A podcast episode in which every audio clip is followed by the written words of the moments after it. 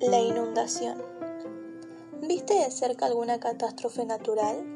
¿Qué sentiste mientras estabas pasando por ella o viéndola por televisión? ¿Por qué crees que suceden? ¿Conoces qué dijo Jesús acerca de los desastres naturales?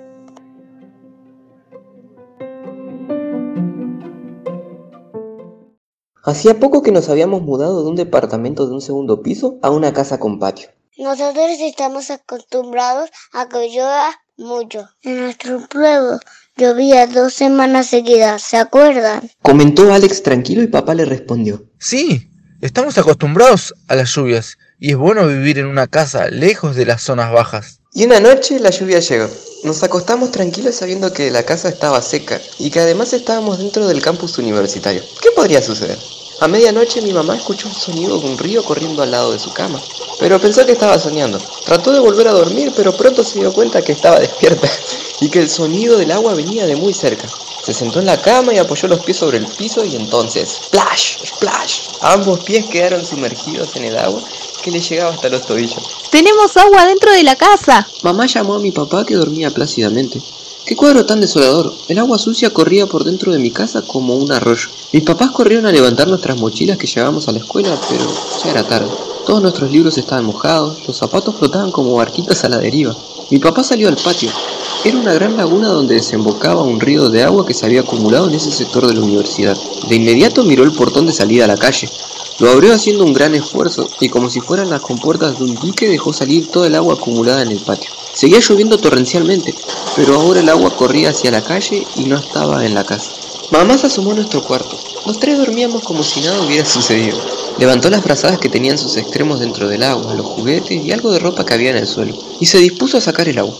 Mi papá, mientras tanto, trataba de sacar el agua de la sala, que por estar en un nivel más bajo que el resto de la casa, acumulaba la mayor cantidad de agua. Oh, mis platos. Dejé la caja en el suelo. Ahora está todo lleno de barro, paja y basura que trajo el agua. Hemos mudado hace pocos días y los platos se los habían regalado nuevos. Mientras lavaba los platos con detergente, cerca de las 3 de la mañana, le pareció ver de reojo algo oscuro que la miraba desde el murito que separaba la cocina del lavadero. Para cuando fijó sus ojos sobre eso que la miraba, ya ni siquiera tuvo tiempo a salir corriendo. Allí arriba había una enorme rata, tan mojada y asustada como mi mamá. ¡Splash! Se arrojó al agua y salió nadando por la cocina hacia la sala. ¡Va una rata hacia la sala! Entonces mi papá se hizo cargo de sacarla afuera. Cosa que no fue sencilla, porque el animalito buscaba un lugar seco y no quería saber nada sobre salir a la lluvia. Entre trapeadores, cloro para desinfectar y toallas amaneció. Mis padres finalmente se acostaron, cansados de una noche de lucha contra el agua. Esa mañana, cerca de las 8, escuché que mis padres se estaban preparando para ir al trabajo. Así que fui hacia el comedor. ¿Pasó algo? ¿Vamos a llegar tarde a la escuela? Pregunté sonoliento. Hoy no irán a la escuela, hijo. Las mochilas, las zapatillas y parte del uniforme de ustedes están mojados. Anoche tuvimos una inundación en casa. Explicó papá ante nuestra mirada incrédula. Papá solía hacer bromas, así que no estábamos tan seguros de si lo que decía era verdad.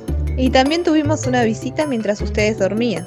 Así fue como nos enteramos de que un arroyo había pasado por debajo de nuestras camas y no nos habíamos dado cuenta de nada.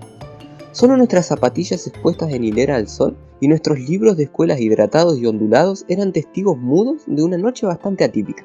Esa noche le agradecimos mucho a Dios porque a pesar del mal rato nos había protegido de accidentes peores. Por ejemplo, de que las instalaciones eléctricas entraran en cortocircuito y alguien se electrocutara. Para la próxima lluvia ya sabíamos muy bien cómo prevenir la inundación dentro de casa. Unos días más tarde leímos en casa una historia de una gran tormenta que está registrada en Marcos capítulo 4 versículo 36 al 41. Esa sí que tiene un final increíble. Buscala y léela.